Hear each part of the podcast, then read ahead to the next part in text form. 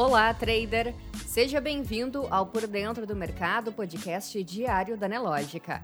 A partir de agora, você confere os acontecimentos e dados econômicos que vão movimentar o mercado financeiro nesta terça-feira, 22 de fevereiro. Na área econômica, hoje o ministro Paulo Guedes afirmou que o governo federal vai reduzir em 25% o imposto sobre produtos industrializados e também citou a possibilidade de liberar recursos do FGTS para a população quitar dívidas.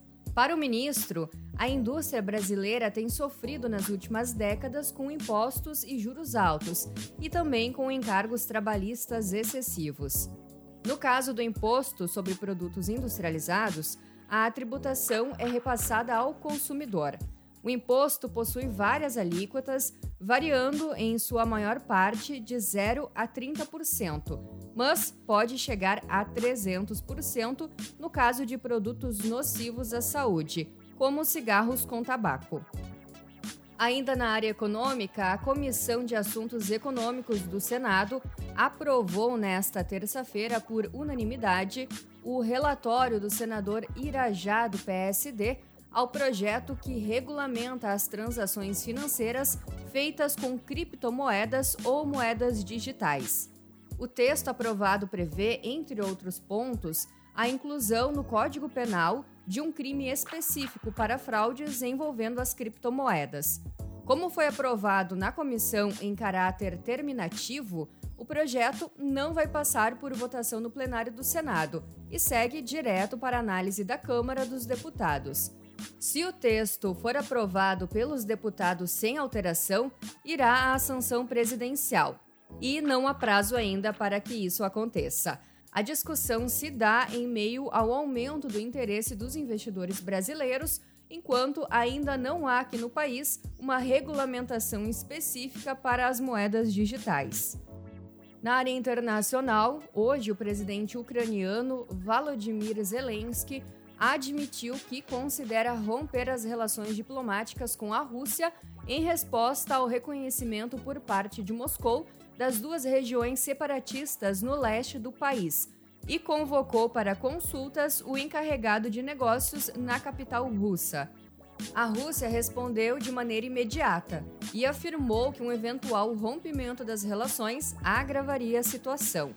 E desde que o presidente russo Vladimir Putin decretou que o Ministério da Defesa enviasse forças armadas do país para as regiões separatistas no leste da Ucrânia, a comunidade internacional se movimentou para repreender a Rússia através da aplicação de sanções econômicas. Na manhã de hoje, o primeiro-ministro britânico Boris Johnson anunciou sanções contra cinco bancos russos e três executivos de alto escalão do país. A União Europeia deve decidir sobre o uso de sanções em uma reunião de ministros das relações exteriores europeus na tarde desta terça-feira, mas o chanceler da França e um representante da União Europeia já adiantaram que o bloco obviamente vai aplicá-las. Nesta madrugada, o Japão também afirmou que está pronto para se reunir aos Estados Unidos e outras nações do G7 na aplicação dos bloqueios.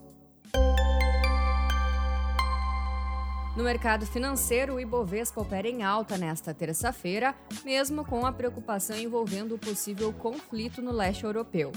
O índice avança apoiado na alta do petróleo, que impulsiona as ações da Petrobras.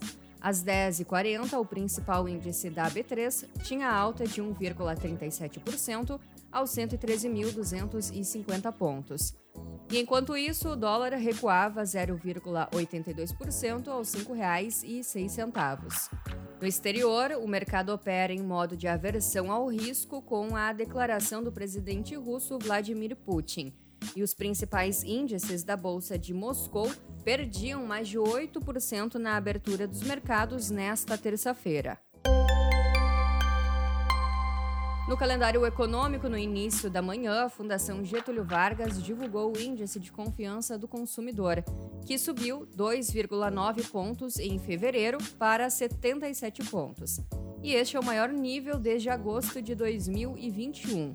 Segundo a FGV, o resultado pode ter sido influenciado pelo Auxílio Brasil nas faixas de renda mais baixas, perspectivas mais favoráveis sobre o mercado de trabalho e a situação econômica que voltou a ficar mais otimista.